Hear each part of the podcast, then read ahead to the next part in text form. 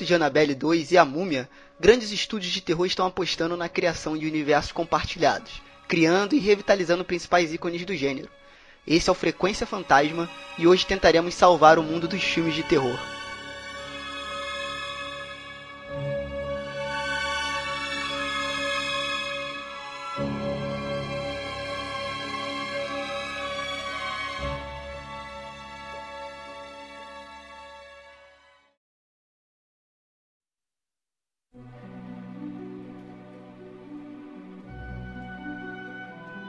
Seja bem-vindo, você ser vivo ou não, não sei, né? Nunca se sabe, ao nosso segundo episódio do Frequência Fantasma.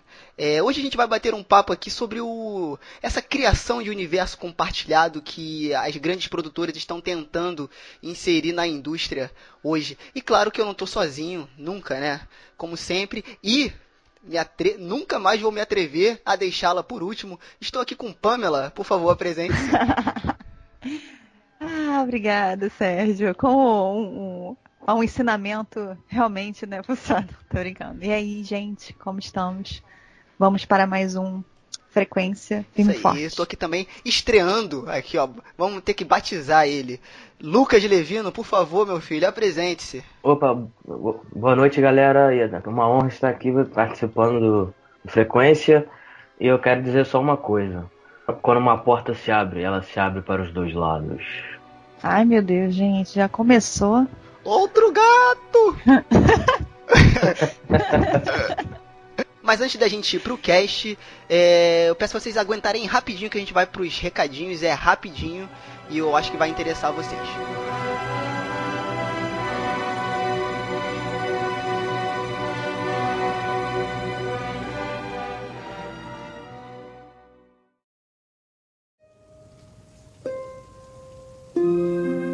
Então, galera, aqui eu vou ser bem rápido. Primeiramente, eu quero agradecer a todo mundo que fez o download do Frequência Fantasma lá no Cronologia do Acaso, no seu agregador de podcast, no iTunes, porque no nosso primeiro episódio a gente chegou aí a quase 200 downloads. Olha aí, ó, que coisa.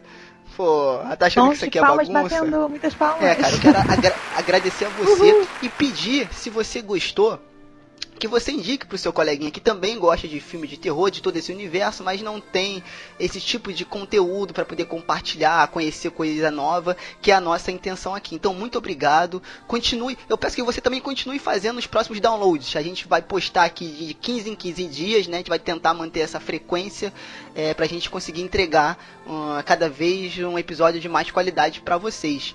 Quero lembrar também que foi criado o e-mail do Frequência. Como eu prometi lá no primeiro episódio, a gente vai separar esse primeiro momento do podcast para a gente poder divulgar você que faz conteúdo independente, que escreveu um livro, um conto, que trabalhou em algum curta, é, algo do gênero do terror, manda pro e-mail frequênciafantasma tudo junto arroba cronologiadoacaso.com.br manda para esse e-mail a nossa banca de avaliadores aqui, grandes especialistas vão avaliar o seu conteúdo e aí se a gente achar legal, relevante, de qualidade, pode ter certeza que ele vai aparecer aqui no início do podcast. Então é isso, galera. Se você gostou, continua fazendo download, continua ouvindo, continua com a gente que a gente quer disseminar o mundo do terror e horror para todo mundo. Valeu? Vamos pro cast.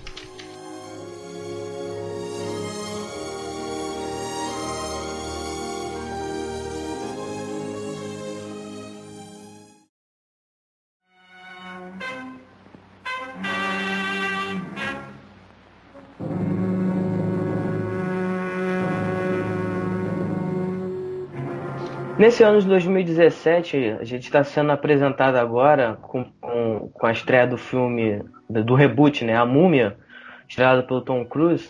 Né? O primeiro filme é de uma nova franquia da Universal, que vai se chamar Dark Universe, que, vai, que pretende né, unir novamente os, os monstros clássicos da, da Universal é, como foi feito no passado. Seria interessante a gente analisar quais serão os efeitos disso para a indústria do cinema, principalmente é, pelo fato de que a gente está vivendo agora uma época em que já não basta fazer apenas um único filme. Esse filme tem sempre tem, tem que ter um potencial para se tornar uma franquia.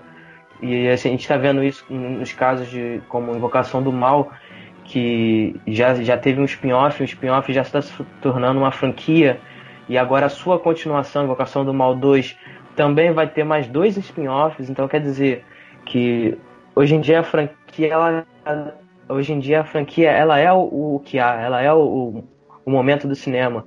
E o problema é a gente saber se isso realmente vai acarretar positivamente né, em questão cinematográfica, se, se, se vai ser bom para os filmes de terror, ou se não, né, se isso aí vai acabar tornando a, a coisa toda muito comercial, se os filmes vão ser apenas por entretenimento, se não vão ter um cuidado maior.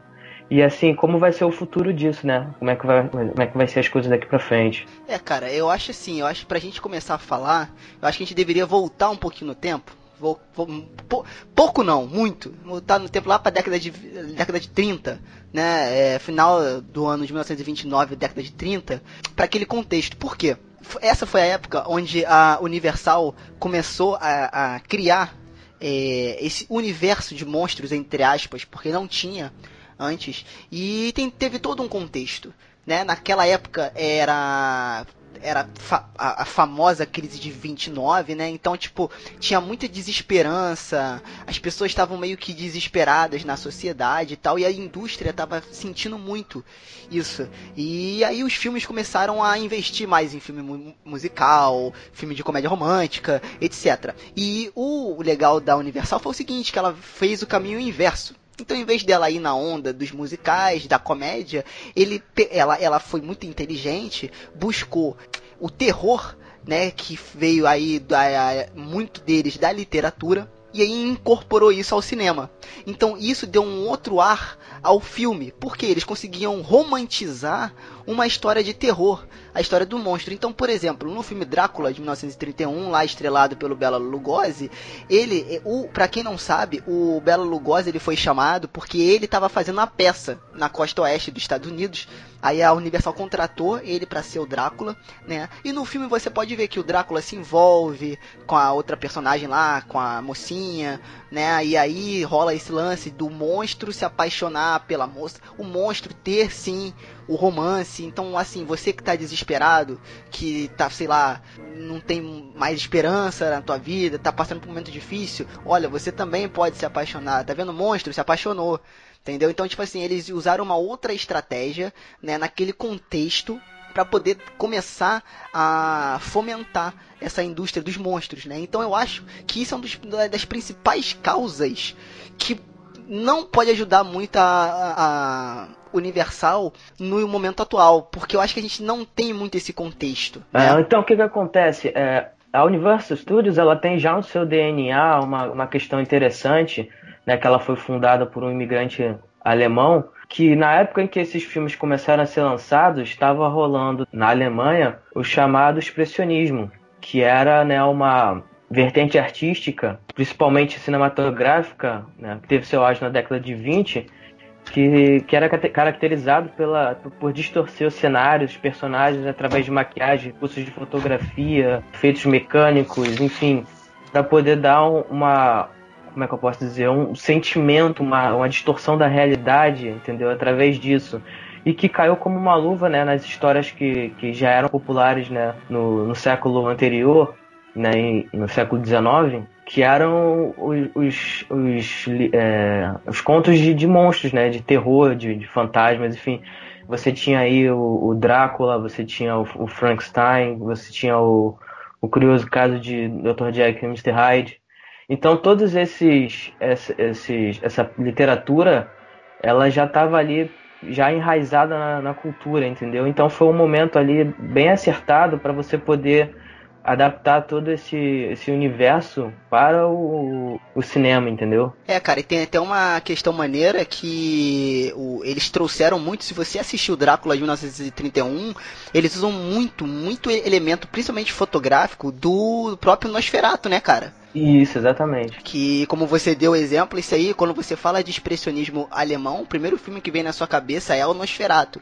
Então, em, alguma, em algumas cenas ali fotográficas, né, do Drácula, você vê muito do Nosferatu, né? No próprio Bela Lugosi. Ele estudou bastante para poder fazer isso. Então eu acho muito maneiro esse link que você fez aí, cara. É, não por acaso, você, você tem aí grandes é, nomes, né? Do, do cinema da, daquela época, década de 20, de 30, que acabaram é, ou, sendo, ou sendo reconhecidos ou, ou sendo contratados justamente por serem, por serem grandes nomes no, no cinema dos monstros, né? No cinema B, no, no, no terror, que é, no caso era o Galo Lugosi e, e, o Boris Karloff, que, que acaba sendo conhecido justamente pelo papel do, do monstro do Frankenstein, que você, você passa a ter assim, esses personagens frequentemente no cinema, entendeu? Lembrando que naquela época não existia, não existia tantos meios de entretenimento como tem hoje em dia. Então o cinema era uma opção assim muito é, visada, entende? Então você ter aí uma sequência de filmes lançados, independente do, da situação geopolítica do mundo, a Universal ela sempre teve esse time, entendeu? É, cara, eu também acho que eles mandaram muito bem nessa época. É... Foi o que você falou. E cada monstro, cara, se você percebesse, ele tinha um fundo ali de um contexto muito particular dele.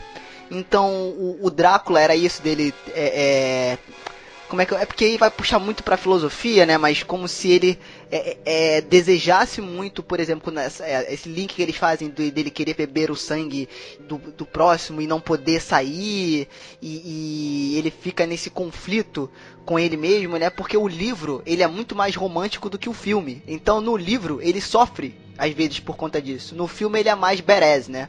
Mas no livro ele sofre um pouco por conta dele ter esse conflito com ele mesmo, dele querer sim ser um pouco humano, não ser tão estranho, né? O próprio monstro, né, do Frankenstein, que é o lance da tecnologia, do homem querendo ser mais querer ser melhor, né, do que a tecnologia, aquela lance lá da, da soberba humana sobre isso. Então, tipo assim, você vai pegando o homem invisível, também, que era a mesma coisa, o cara que tava lá passando na merda, na crise, e ele era um Zé Ninguém. Ele não, ele não se encaixava dentro da sociedade em lugar nenhum. E aí o Homem Invisível vem com esse conceito. Então, tipo assim, os monstros, nessa jogada inteligentíssima da Universal, conseguiu conversar muito bem com o contexto da época voltando para a década para a época de agora é o que eu acho que não funciona e é essa que é a discussão que vai ser legal a gente ter aqui porque a Universal anunciou o Dark Universe né? Onde eles querem, então, eles querem ressuscitar os monstros e que tentar inserir eles no universo compartilhado. É, então, na verdade, acho que seria legal a gente explicar rapidamente o que, que seria esse universo compartilhado, né? Porque na verdade até eu fui pesquisar um pouco para entender o que que era. Na verdade, é isso de você juntar as histórias do, dos personagens, né, fazer com que eles tenham ou não não necessariamente uma história em comum, mas que eles se encontrem em algum em algum filme ou em algum momento, né? No caso que a gente está falando no, em filmes, né? Isso já a Universal fez com agora eu é, acho que era o o Frankenstein e o lobisomem, e o lobisomem a, também nessa levada aí da, da década de 30, eles, eles já fizeram esse, esse compartilhamento né, de, de das personagens. É, eu não sei se essa ideia de universo compartilhado funciona muito para esse, esse universo do terror, né, dos monstros, porque o que a gente vê muito desses, desse universo compartilhado é no, no mundo dos heróis, que tem uma aventura, e aí os heróis se, se encontram. Isso aí eu acho super, super legal, super válido, né? Mas até que ponto esse crossover, de certa forma, de monstros é válido no sentido de que o, o filme de, de terror não talvez seja até isso. É, o filme de terror ele é uma construção também atrás da personagem. Eu acho que os filmes que tem um monstro, ou que na verdade eles são uma construção que é mais do que o um monstro, talvez. E aí você. Pode ser uma polêmica isso que eu vou falar. E aí você reduzir o filme, entre aspas, ao monstro, talvez seja uma coisa que para mim não, não funcionaria. O que vocês acham? Entenderam o meu ponto? Cara, então, eu acho maneiro que isso que você falou foi o filme é, Frankenstein Meets The Wolfman, de 43. Foi a primeira vez que o Frankenstein se juntou com, com o lobisomem. Realmente aconteceu. Só que é o seguinte, cara. Tem uma outra ideia que me veio aqui agora, no improviso. Que eu acho que eles querem meio que tentar fazer isso. E eu acho que o Lucas vai cair da cadeira agora. Blow your mind. Que eles querem ressuscitar o Liga Extraordinária, cara. Uó. E aí que é o perigo. Aí mora o perigo. Eu não sei se vocês viram o filme Hum. A Liga Extraordinária de 2003.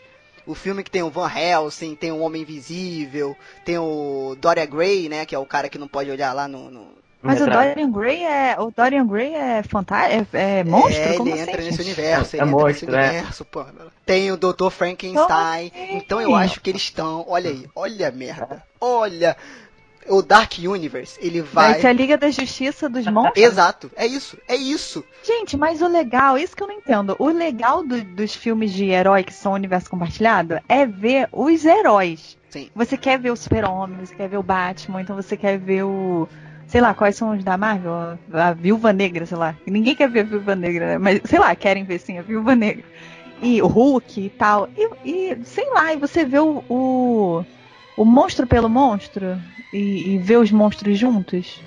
É, tem, pode ser Então- que tem gente que gosta, né, de ver o lobisomem sozinho pelo lobisomem e não ter a, a- uma. a- o principal ser a história, talvez a história fique meio secundária. Com certeza, né? Juntando esse monte de, de personagens.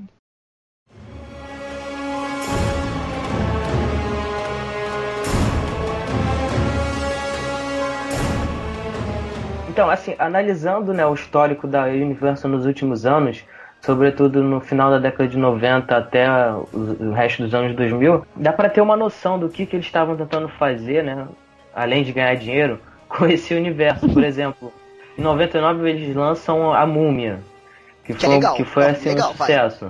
É um bom filme, é o, o primeiro é um bom filme. tem, é- tem a ver com a múmia original? É, a mesmo, é, é o mesmo plot? Não, Não, né? É não. outra, é outra coisa, né? Então, ela tem assim, na- nas bases dela, né, assim, como é que eu posso Sim, dizer? sim, porque A, a é, porque, origem, ó, a que- origem da criatura. Eu vi a múmia de 31 ontem. E aí é a mesma história desse da. que eles lançaram aí. Quando que foi, Lucas? Em 99, né? Tanto que o, a, a múmia que o Boris Karloff faz é o Imhotep. E é o que eles usam no filme também. Que fica Imhotep. Então, é exatamente a mesma coisa. Entendeu? Então é o mesmo universo. É o mesmo universo. Eu achei que funcionou. Eu achei que foi um bom filme, que assim, em nenhum momento ele, ele quis mostrar que era um filme de terror, entendeu? Então, assim, ele foi bem honesto nesse sentido. E aí, já em 2001, você tem a continuação, que é o Retorno da Múmia, Que é cocô. que ele já que, que, é- que já começa estragando, que ele já tem no, no seu no, no seu enredo o primeiro elemento que, que, que dá um spin-off para esse universo, entendeu? Tanto é que a partir dele é que surge um filme pior ainda, que é o Escorpião Rei, entende? E, a- Mas e aí eu já acho não que, faz. que spin-offs não é. Eu acho que o spin-off não é problema. O que vocês acham? Eu acho que o problema é tentar faz, juntar os monstros, os, per- os personagens, entendeu? Igual que eles Então, estão é, basicamente. tentando fazer agora no. no lançaram Invocação, aí dentro da Invocação tem, tem o Annabelle, aí- aí tem o Annabelle, aí a Annabelle ganhou o spin-off. Tranquilo, deixa a Annabelle fazer o spin-off. Aí vai o Invocação 2. Surgiu o Homem Torto e a Freira. Faz o spin-off do- dos dois. Agora, como que eles vão. Se eles querem fazer isso, né? Pegar, os spin-offs são ok. Pegar os três e fazer um, um filme lá pra frente, sei lá, dos três monstros juntos contra os Warren. Entendeu? Não, Então, isso que eu acho, isso que eu acho perigo, porque você tira a essência do terror. Aí vai ser os monstros e as assombrações, o, o pé preto, o que seja, contra os Warren. Aí vai vir os Warren como os guerreiros do mal, entendeu? E aí, meu amigo, aí acabou, entendeu? Aí não rola. Por isso que eu acho que o Dark Universe vai desaguar. Gente, eu tô inconformado. Agora, cara, sabe quando vem aquele estalo? Você fala assim, por que que você vai fazer isso? Entendeu? Eles querem fazer a Liga Extraordinária. Eu tenho certeza que eles vão tentar fazer isso. E o Invocação do Mal vai querer fazer os Warren como se fossem os caçadores da assombração. Entendeu? E é esse que é o perigo. Porque você vai tirar a essência do terror, cara. atenção, spoiler aqui, eu acho que isso já, já foi meio que introduzido, porque você tem no primeiro filme do Invocação do Mal uma, uma cena curta que mostra né, um, um quarto onde os Warren eles guardam todas as relíquias e qualquer tipo de objeto associado a casos passados que eles, que eles resolveram, que eles pegaram, enfim. Então acho que isso já meio que pré-estabelece de que ele já vem trabalhando como, sei lá, caça-fantasmas ou exorcistas, ou seja, seja lá o que for, já há muito tempo, entendeu? Então, seja, já é, já é um pano de fundo aí para mostrar que eles já têm uma história aí caminhada e que pode ir, ir muito ainda para frente, entende? Então eu acho mas, que. Mas, gente, tá confirmado realmente que eles vão fazer universo compartilhado do Evocação? Que eles vão pegar. Essa palavra. Vão? Usaram esta palavra, Pamela. Universo compartilhado. Gente, como? Leitores. Leitores não, olha eu, a louca. Ouvintes, como? como? Então, mas uma outra questão, Lucas, que você levantou dessa, desse lance que eles têm na casa dele, agora é história pra se, pra se cagar, hein? Cuidado aí, Pamela. Acende a luz. Ai, meu Deus. O que acontece? Eu tenho, eu comprei, eu, eu, eu comprei o um livro chamado os Demonologistas, que é a história dos, dos Warren, eles contam alguns casos. E eu vi um outro documentário, então assim, eu gosto da história deles assim e tal. O que acontece? Eles realmente têm isso na, na, na casa deles. Eles têm esse, esse santuário que eles usam de todos, porque assim, todos os casos que eles resolviam, eles pegavam alguma coisa que lembrasse esse caso e, le, e meio que levavam para esse museu. Hoje em dia você pode visitar lá o museu, tem tour pelo museu que você pode ir e tal e tal e tal. Inclusive a Annabelle está lá. E aí ela fala que todo mês ela chama o padre uma vez por mês para ir lá benzer o lugar, para tentar deixar o lugar mais leve e tal e tal e tal. E tem até a história que ela mesmo conta no documentário que eu assisti, que o cara foi nesse museu e aí tava lá a Annabelle. A Annabelle, não sei se vocês já viram, eu vou até deixar o link aqui com a foto dela na postagem. Ela é uma boneca bonitinha, né? E o cara olhou pra, pra boneca e começou a zoar, falando, ah, pensei que era uma boneca mais horrível, que não sei o que lá, que não sei o que lá. E aí, beleza, ele foi, viu o museu, tal, tal. Quando ele tava voltando pra cidade dele, porque fica meio no interior, eles estavam voltando pra cidade. Ai, Sérgio. E aí, o que acontece? Eles estavam voltando, né? E o carro bateu numa árvore. E o cara morreu na hora. E a Jesus garota, ela, ela não entendeu o que aconteceu porque ele simplesmente apagou. O cara apagou, tipo, deu. Como se o cara tivesse desmaiado no meio da viagem, logo na curva ele bateu na árvore e foi pro Breléu. Tanto que a própria é, Warren, que eu esqueci o nome dela, olha pra tu ver como eu sou, gosto do negócio, eu esqueci o nome dela, é Lorraine.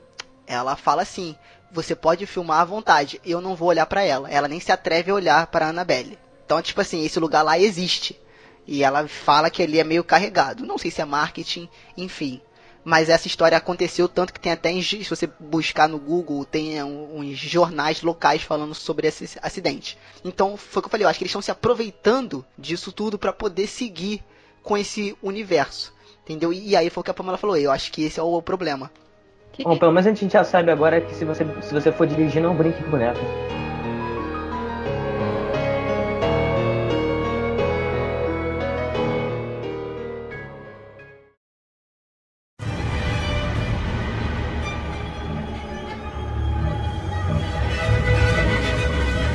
Falando em termos técnicos a respeito de universo compartilhado, o que você tem hoje em dia, cara, que é essa estrutura, até você mencionou que seria a fórmula Marvel, que é o que está dando certo hoje em dia.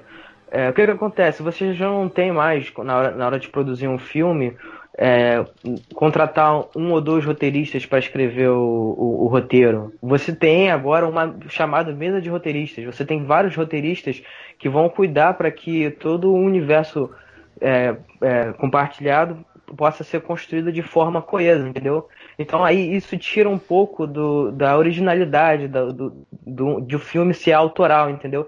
E passa a ser realmente muito mais comercial nesse sentido. Isso aí gera um problema muito grande, pra, pra, pra principalmente para filmes do gênero de terror, porque justamente eles, é, é, eles têm na sua essência, entendeu? Essa coisa é, autoral, você contar uma história dramática, então você contar uma, um problema social através de, de elementos é, sobrenaturais ou então fantásticos, entendeu? Como um pano de fundo. Então eu acho que se você tentar transformar isso em algo mais comercial, você vai acabar perdendo essa essência. E, poxa, o medo ele é uma, um sentimento é muito é, primordial do ser humano, entendeu? Você é uma das coisas assim mais naturais e qualquer pessoa no mundo consegue se associar a ele. Então, se você é, quer realmente atingir a, o público de, dessa maneira, você tem que ter realmente ao, aos elementos que, que compõem isso, né? Como é, a gente pode é, futuramente destacar como trilha sonora, como o próprio enredo em si, a história que tem por trás. Muitos, muitos filmes se baseiam em histórias é, ditas é, verídicas, entendeu? Então você tem que ter é, esse, esse, esse cuidado na hora de você criar um, um filme de terror sabendo que você vai ter que fazer ele de alguma forma conectado a mais dois ou três filmes, entendeu?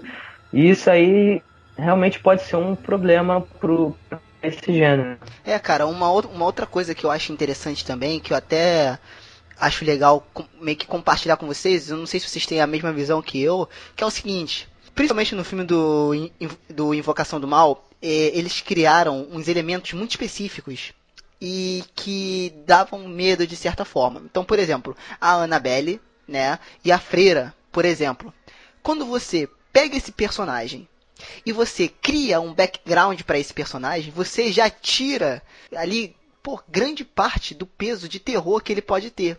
É. Porque foi aquilo que a gente falou no, no primeiro frequência. O legal é né? é você não saber é o medo do desconhecido. Então, como que esse bicho apareceu? Como que isso foi criado, cara? Por que, que ele existe? Não faz sentido ele estar tá aqui. E isso que é o legal, entendeu? Ele não ter sentido. A partir do momento que você começa a criar histórias, há um background para ele, você meio que conhece aquilo ali e você sabe as formas que você tem para não se assustar mais com aquilo.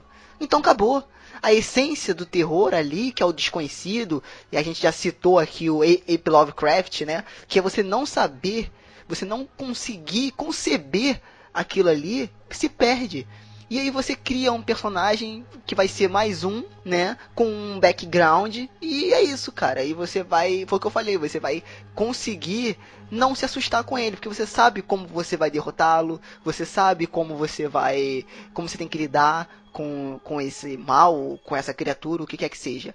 Então acho que também perde um pouco isso da essência, né? Mas eles não querem saber, eles querem ter o dinheiro no bolso ali, né? Que é o que, é o que importa.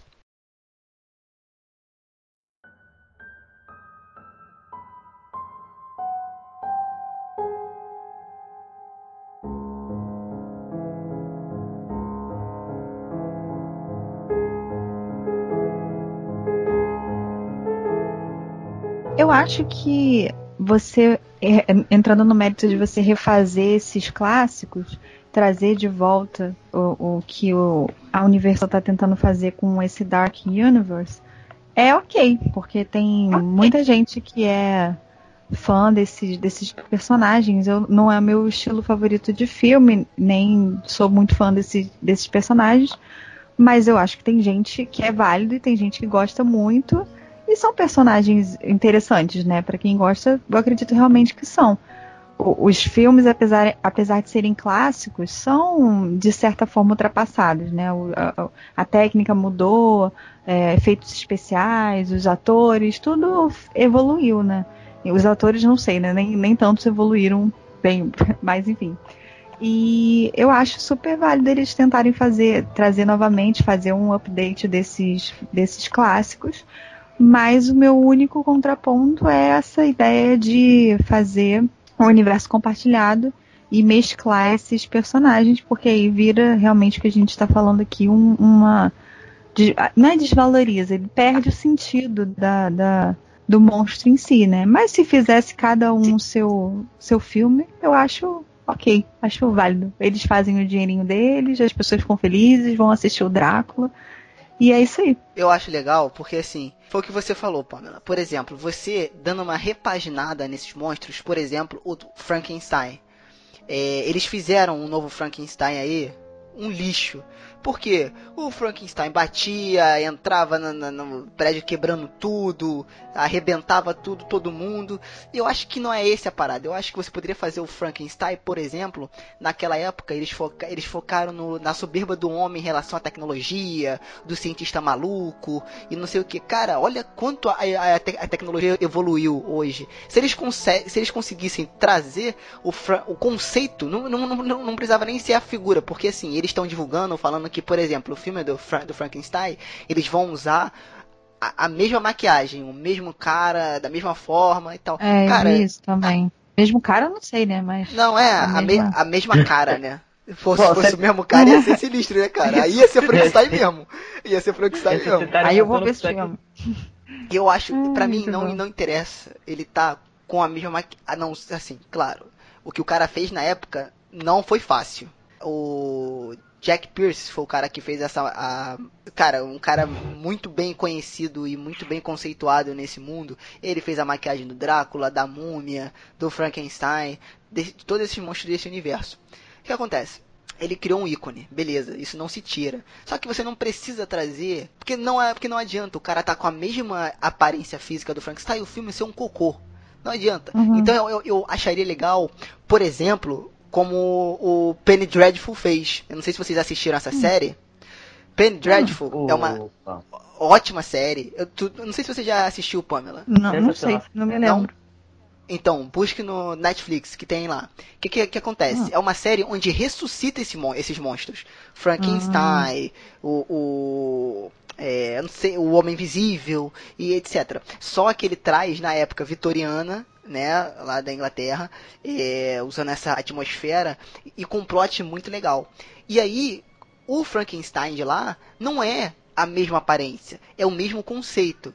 Ou seja, é o Dr. Frankenstein querendo se reinventar no universo, aí ele cria uma criatura que está entendendo o mundo. E esse era o conceito dele. Era tipo assim, você tá no meio dessa tecnologia toda e você cria alguém que não sabe nada. E ele tenta entender esse mundo. E o cara nasce grande, claro, o monstro nasce grande, só que com a cabeça de uma criança. E cara, é, é, é sensacional o jeito que eles fazem isso. Então, pensa quanto de tecnologia a gente já evoluiu daquela época até agora. Como que a gente poderia brincar com isso, né? Trazendo o conceito do Frankenstein, que é, é, é, é um monstro criado a partir da tecnologia e ele contra isso nos dias de hoje. Ia ser mais legal. Agora, beleza, o cara quer trazer a mesma identidade e tal e tal, mas vai, vai botar o Frankenstein para bater em nego na rua? Aí não. Porra, que aí você desvirtua a parada. É a mesma coisa que fizeram com Drácula fizeram até uma história mais focada no que realmente era o Drácula, no Príncipe Vlad, não sei se era Príncipe ou Rei e tal, que ele era conhecido como o cara que e... Conde, né? Era o Conde, Conde era o Conde é, Vlad, Conde, que ele era um, ele era o bichão na, nas, nas, nas guerras aí e tal, e não sei o que lá. Legal, só que o filme não é um filme de terror, é um filme de aventura. Entendeu? Então assim, cara, beleza, vocês eu acho legal trazer também, porque eu acho que os monstros, ele, a essência deles tem muita coisa relevante até hoje. Só que eu não concordo deles tra trazerem isso como um universo compartilhado, porque vai acarretar no Liga Extraordinária e vai ser um cocô. E olha que outra, outra polêmica, outra polêmica. Eu não acho o Liga Extraordinária tão ruim assim não, hein? Porque nego fala como se o filme fosse um cocô. Eu não acho não. Eu acho um filme legal de se assistir. Não é um filme perfeito, não é um filme bom, sei lá, mas ele é legal de se assistir. Eu, eu inclusive, você vou assistir ele hoje antes de dormir. Sorte.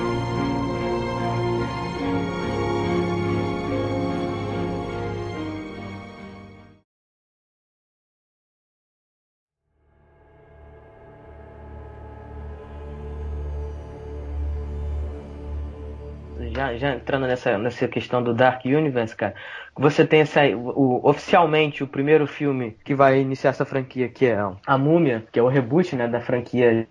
Que, que teve três né, filmes né, no final da década de 90 até aqui, já começa com um problema, porque é, você não tem, você já perdeu a identidade do gênero terror ali, cara.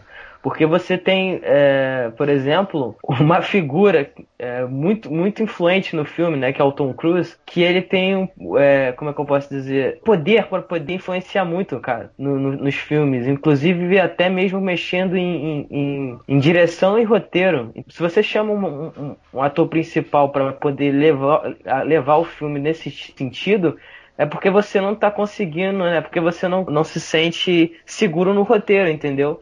Então, peraí, como é que você vai é, criar um universo a partir de um, de um novo filme que você precisa de um astro que o nome dele sobressalta muito mais do que qualquer, qualquer filme, qualquer enredo, entende? Ah, vamos ver aquele novo filme do, do Tom Cruise. Ah, que filme é? Não sei, é Missão Impossível, a Múmia, sei lá, entendeu? Cara, então mas já, já tem um eu acho que é isso. Eles não, eles não estão querendo fazer, criar um universo de terror. Eles estão querendo fazer uma franquia, vai vender bilhete, vai ter bilheteria, vai vender bastante, chamando astros, tipo todo mundo que eles chamaram para fazer, que já estão mais ou menos escalados. Johnny Depp para fazer o, o Homem Invisível, aquele Javier Bardel, Bardel, não sei como é que fala, para fazer Javier Bardem para fazer o, o outro, acho que o Frankenstein, eles querem, eles querem fazer dinheiro, não querem, eles não estão preocupados em fazer filmes de terror de qualidade, eles querem levar a gente pro cinema e fazer uma franquia. Então eu, com certeza, eu ia falar eu acho, mas na verdade com certeza eles vão levar na vibe de aventura, que foi como foi a Múmia que deu certo do aquela, acho que foi em 2000, não é aquela, esse que a gente já comentou. Naquela época, em 99, fazia sentido porque tava muito tempo sem, né? E esse tipo de filme, eles foi uma maneira que eles fizeram para poder, é porque aquilo ali não tinha uma pretensão de ser um universo compartilhado. Eles queriam trazer uma história nova pra Múmia.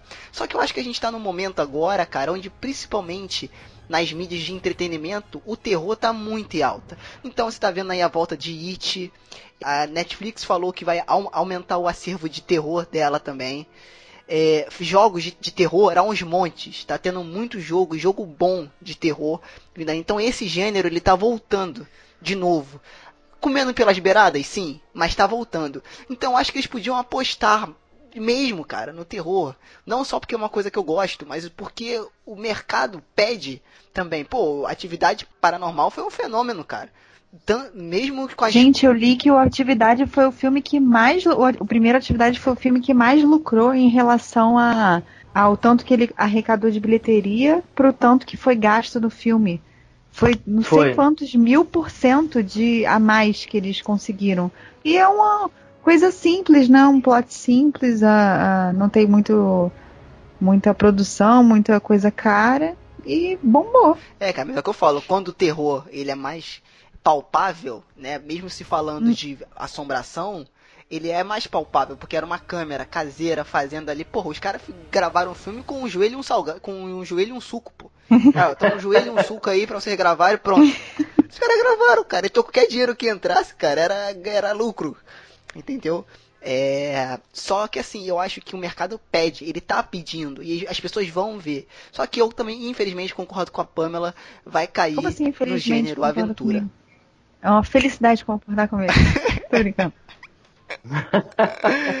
Agora só quero saber, quem é que vai ser a ameaça que eles vão enfrentar? Porra, eles é que são ameaça. É, eles vão enfrentar quem? Quem vai pois ser o vilão? É. Van Helsing. Aí vão transformar o Van Helsing no vilão Não, mas eu li alguma coisa que vai que eles são eles são eu acho que vai ser a instituição por trás deles que está querendo juntar, que é o que vai ser o, o X da questão. Por que que tá querendo juntar eles? Tô te falando. Eu ah, tô, tipo... é Liga Extraordinária, cara. Ah, eu tô te falando que eles vão cair na Liga Extraordinária, meu Deus. Eu, eu, vou, eu, vou ter, eu vou ter que ficar de, de olho agora no Twitter do Alan Moore pra ver se ele vai se pronunciar sobre alguma coisa, cara. Porque se ele, se ele começar a dar pitaco aí, realmente pode ter certeza que a Liga Extraordinária tá vindo aí. Porra, cara. Ai, por que, né?